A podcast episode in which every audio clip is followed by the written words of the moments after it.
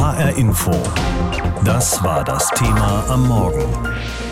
Das große Staatsversagen? Der Fall Wirecard im Untersuchungsausschuss. Der Fall hat auf jeden Fall das Zeug für einen Film- oder Serienstoff. Jahrelang arbeitet er sich ein kleines Unternehmen, das Dienstleistungen für die Bezahlung mit Kreditkarten im Internet anbietet, an die Spitze der Finanzwelt und in die Herzen der Politiker. Bis dann alles hochgeht im Sommer. Es fehlen mindestens 1,9 Milliarden Euro in den Büchern. Geld, das es nie gab. Im Sommer meldet die Firma Insolvenz an. Und jetzt versucht schon seit einigen Wochen ein Untersuchungsausschuss des Bundestages Licht ins Dunkel der Geschäfte von Wirecard zu bringen.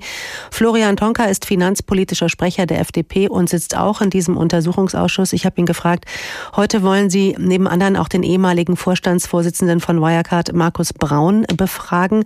Was könnte denn da brisant sein an der Aussage von Herrn Braun? Bei Herrn Braun ist natürlich nahezu alles brisant, denn er ist die Figur, die das äh, Unternehmen fast 20 Jahre lang als Chef geleitet hat äh, und er ist derjenige, von dem die Staatsanwaltschaft in München, die Ermittler, äh, die ja seit Monaten versuchen, das Puzzle zusammenzusetzen, sagt, ähm, er habe das Unternehmen in einer hierarchischen, kameradschaftlichen, von Chorgeist geprägten äh, Struktur geführt, mit Loyalität, aber auch mit Einschüchterung.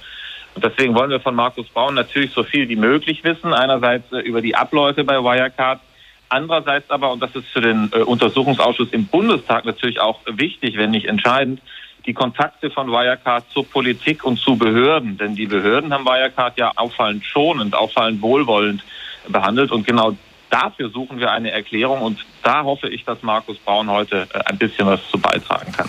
Im Kern geht es ja erstmal um Bilanzbetrug bei Wirecard. Der wird am Ende aber von den Firmenlenkern begangen. Da kann die Politik ja eigentlich nicht für verantwortlich gemacht werden. Aber dennoch, wie Sie sagen, auch sie trifft es. Da hat sich ja zum Beispiel der Finanzstaatssekretär Cookies von der SPD mit Braun getroffen, als es schon ein bisschen, ja, ich sag mal, müffelte bei Wirecard. Was ist davon zu halten?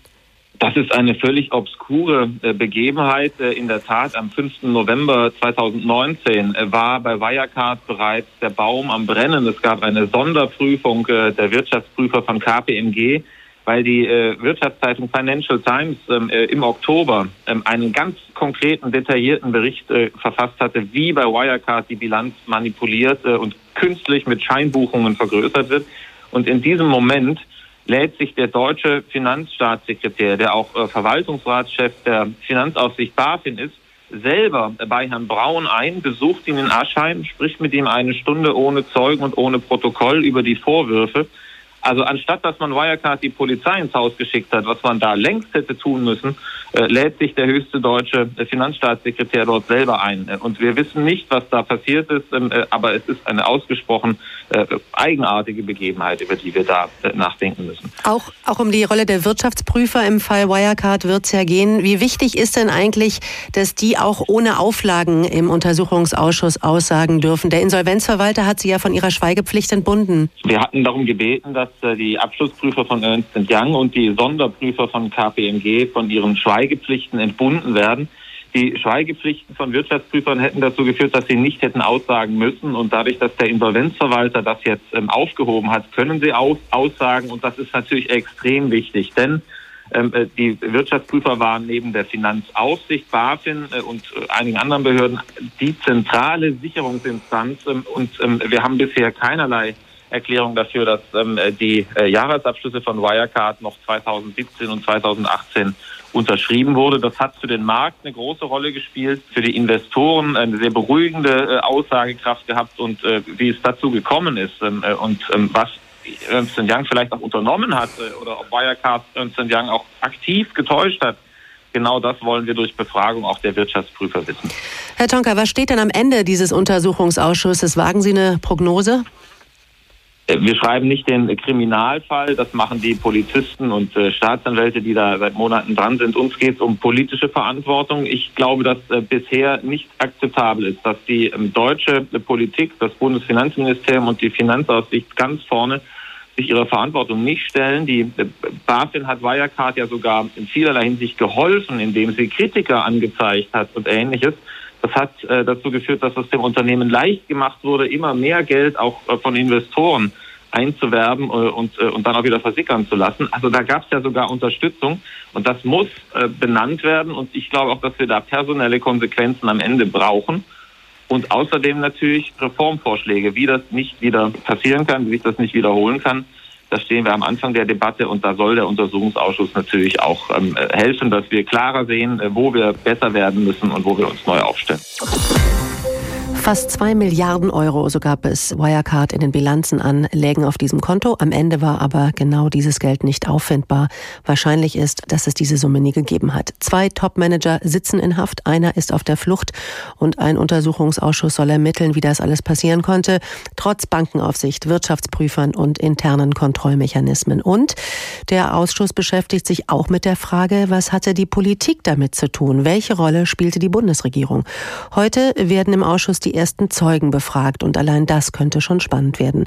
Thorsten Huhn berichtet aus Berlin. Der wohl interessanteste Zeuge wird gleich zu Beginn auftreten. Markus Braun, der frühere Chef von Wirecard. Über sein Kommen freut sich Jens Zimmermann, Obmann der SPD im Untersuchungsausschuss. Naja, Herr Braun als ehemaliger Vorstandsvorsitzender der Wirecard ist natürlich eine der zentralen Figuren in diesem größten Wirtschaftsskandal. Und wir wollen natürlich von ihm hören, wie es dazu kommen konnte, ob er Erklärungen liefert. Die große Frage ist nun, was ist Braun bereit auszusagen? Er ist eine zentrale Figur in dieser Betrugsgeschichte und wird natürlich nicht sagen, was ihn selbst belasten könnte. Aber wir glauben doch, dass es darüber hinaus die Möglichkeit gibt, dass er sich zu einzelnen Bereichen äußert. Das ist für ihn natürlich auch eine Chance, durchaus reinen Tisch zu machen.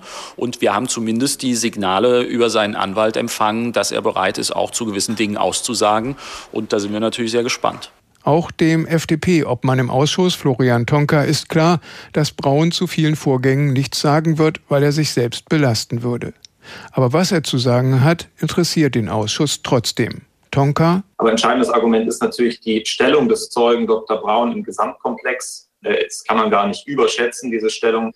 Seine Befragung ist wichtig auch für die Befragung nachfolgender Zeugen. Und er ist eine Zentralfigur, von der man einen authentischen Eindruck braucht. Auch Daniel Bayers von den Grünen ist sich nicht sicher, wie viel der Zeuge Braun sagen wird oder ob er vor allem schweigt. Wir wissen nicht, wie viel wir an das Tageslicht bekommen werden. Das kann eine sehr lange Sitzung sein. Es kann auch eine kurze Sitzung sein.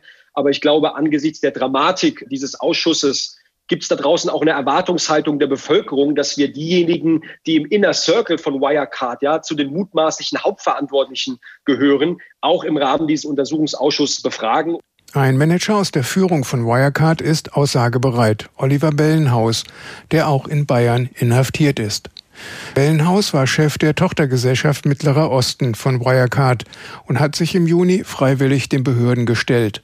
Er wird später im Ausschuss befragt. Der Untersuchungsausschuss will auch herausfinden, welche möglichen Fehler die Bundesregierung und ihre Behörden im Umgang mit dem insolventen Unternehmen Wirecard zu verantworten haben. Welche Versäumnisse gab es bei der Finanz- und Steueraufsicht? Vor allem die BaFin ist in die Kritik geraten. Mehr als 11.000 Gläubiger haben Forderungen an Wirecard im Umfang von über 12 Milliarden Euro angemeldet. Man kann davon ausgehen, dass davon nicht mehr viel aufzufinden sein wird. HR Info. Das war das Thema am Morgen. Das große Staatsversagen? Der Fall Wirecard im Untersuchungsausschuss. Im Sommer geschah es, was es bislang noch nie gab in Deutschland. Ein DAX-notiertes Unternehmen meldete Insolvenz an, der Finanzdienstleister Wirecard. Und nicht nur das, nach und nach kam ans Licht, dass der Konzern unter den Augen der Aufseher und der Politik jahrelang bandenmäßig betrogen hatte. Das sagen auf jeden Fall die Ermittler. Und um an Kredite und lukrative Geschäftspartner zu kommen, erfanden Mitglieder des Managements Guthaben auf Treuhandkonten in Höhe von fast zwei Milliarden Euro. Geld, das es überhaupt nicht gab. Seit sechs Wochen nun arbeitet eben dieser Untersuchungsausschuss an der Aufarbeitung des Wirecard-Skandals. Heute kommt er wieder zusammen.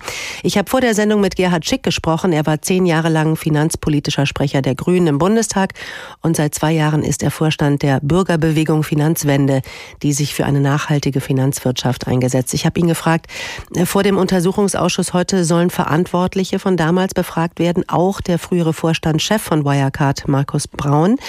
Erwarten Sie sich hier irgendwelche Erkenntnisse, was die Verantwortung von Politik, Finanzaufsicht und Wirtschaftsprüfern an den Tag bringen wird?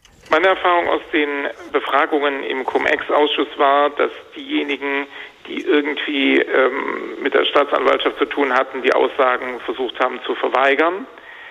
Und zwar sehr großflächig, sodass da nicht viel rauskam. Ich finde es aber trotzdem richtig, dass der Untersuchungsausschuss mit diesen Hauptverantwortlichen startet. Natürlich geht es um das Versagen der Politik, aber es geht eben auch darum, dass hier offenbar massiv kriminelles Verhalten am Finanzmarkt stattgefunden hat und dann muss man auch mit den Verantwortlichen starten. Also ist das aber eher so ein symbolischer Akt, weil wirklich was erfahren werden wir wahrscheinlich von denen nicht, oder? Vielleicht kann man schon in dem Bereich, wo es eben nicht um die eigene Strafbarkeit geht, sondern eher um die Kontakte zur Politik, ähm, die Herr Braun gehabt hat, ähm, doch etwas rausfinden. Und man muss es ja auf jeden Fall versuchen, als Parlamentarier von vornherein die Waffen zu strecken sozusagen und äh, zu sagen, wir versuchen es erst gar nicht, wäre keine gute Haltung. Und äh, wenn dann nachher es nicht gelingt, neue Erkenntnisse zu bekommen, dann ähm, äh, liegt es daran, dass sie, ab, dass sie Angeklagten da nicht ähm, äh, nichts gesagt haben und oder die Zeugen nichts gesagt haben. Aber der Versuch ist richtig. Also der Wirecard-Skandal wäre sicherlich nicht möglich gewesen ohne das Versagen auf drei Ebenen. Schauen wir uns die mal genauer an. Da sind zum einen die Wirtschaftsprüfer, dann die BaFin, also die Finanzaufsicht und zu guter Letzt die Politik. Fangen wir mal an mit den Wirtschaftsprüfern von Ernest Young, die sich den Vorwurf gefallen lassen müssen, mit schlampigen Prüfmethoden da jahrelang den Betrug von Wirecard erst möglich gemacht zu haben. Wie erklären Sie sich deren eklatantes Versagen? Das Versagen bei den Wirtschaftsprüfern äh, kann niemanden überraschen, der in den letzten Jahren das beobachtet hat. Wir wissen das schon aus der Bankenkrise 2008, dass häufig etwas testiert worden ist, was nicht wirklich die Probleme aufgedeckt hat und dass die Wirtschaftsprüfer ihrer Aufgabe nicht gerecht werden. Häufig, weil sie eben auch noch Beratungsaufträge von denselben Unternehmen haben wollen und da einfach ein Interessenkonflikt äh, da ist oder weil sie zu lange bei denselben Unternehmen tätig sein können und deswegen sich stärker dann die Sicht des Unternehmens zu eigen machen als wirklich eine unabhängige Prüfung im Interesse der Öffentlichkeit. Und deswegen muss eine Konsequenz äh, dieses Wirecard-Skandals das Aufräumen bei den Wirtschaftsprüfern sein, endlich die Reformen durchzusetzen, die die Wirtschaftsprüfer-Lobby in den letzten Jahren ausgebremst hat. Also werden die sowas wie betriebsblind? Das ist die eine Erklärung, dass sie betriebsblind werden. Die andere ist, dass man sich mit dem Vorstand nicht verscherzen will, weil man weitere Aufträge bekommen mhm. will. Und äh, da wird natürlich das System Wirtschaftsprüfung ad absurdum geführt, wenn die Wirtschaftsprüfer eben nicht den Vorstand kontrollieren, ob dessen Zahlen stimmen, sondern eigentlich mit ihm gut Freund sein wollen. Und dann ist da die Finanzaufsicht, die BaFin, die zweite Ebene. Die hatte bereits im Sommer 2017 das Kreditgeschäft der Banktochter der Wirecard AG einer Sonderprüfung unterzogen. Und Mitte 2019 gab es dann noch so eine Sonderprüfung. Bei beiden Prüfungen konnte die BaFin keine Verstöße feststellen. Was lief da Ihrer Meinung nach schief? Bei der Finanzaufsichtsbehörde BaFin fehlt es zum einen an der notwendigen Kompetenz, weil man häufig eben nur Überprüfungsleistungen von anderen einkauft, aber nicht die Experten im eigenen Haus hat. Zum anderen ist es so, dass äh, die BaFin eine Kuschelaufsicht äh, macht und für die Auseinandersetzung mit Kriminalität im Finanzmarkt überhaupt nicht aufgestellt ist. Von der Haltung des Hauses, von der, dem, was die Vorgesetzten vorgeben, aber auch von der äh, Ausstattung, von den Kompetenzen, die da sind. Es fehlen Leute, die kriminalistisch ermitteln, wenn es um diese Fragen geht. Und im Dezember dann will der Untersuchungsausschuss sich die dritte Ebene vornehmen. Das ist dann die Bundesregierung, was da genau passiert ist. Das Finanzministerium hatte ja bis zum großen Knall keinen Anlass zum Einschreiten gesehen. Die Bundeskanzlerin hat auch ihren Platz in diesem Skandal. Sie hat in Peking für das Unternehmen geworben, nachdem ihr früherer Minister Karl Theodor zu Guttenberg sich dafür bei ihr eingesetzt hatte. Wie sehr ist Ihrer Meinung nach die Politik in diesem riesigen Wirtschaftsskandal verstrickt?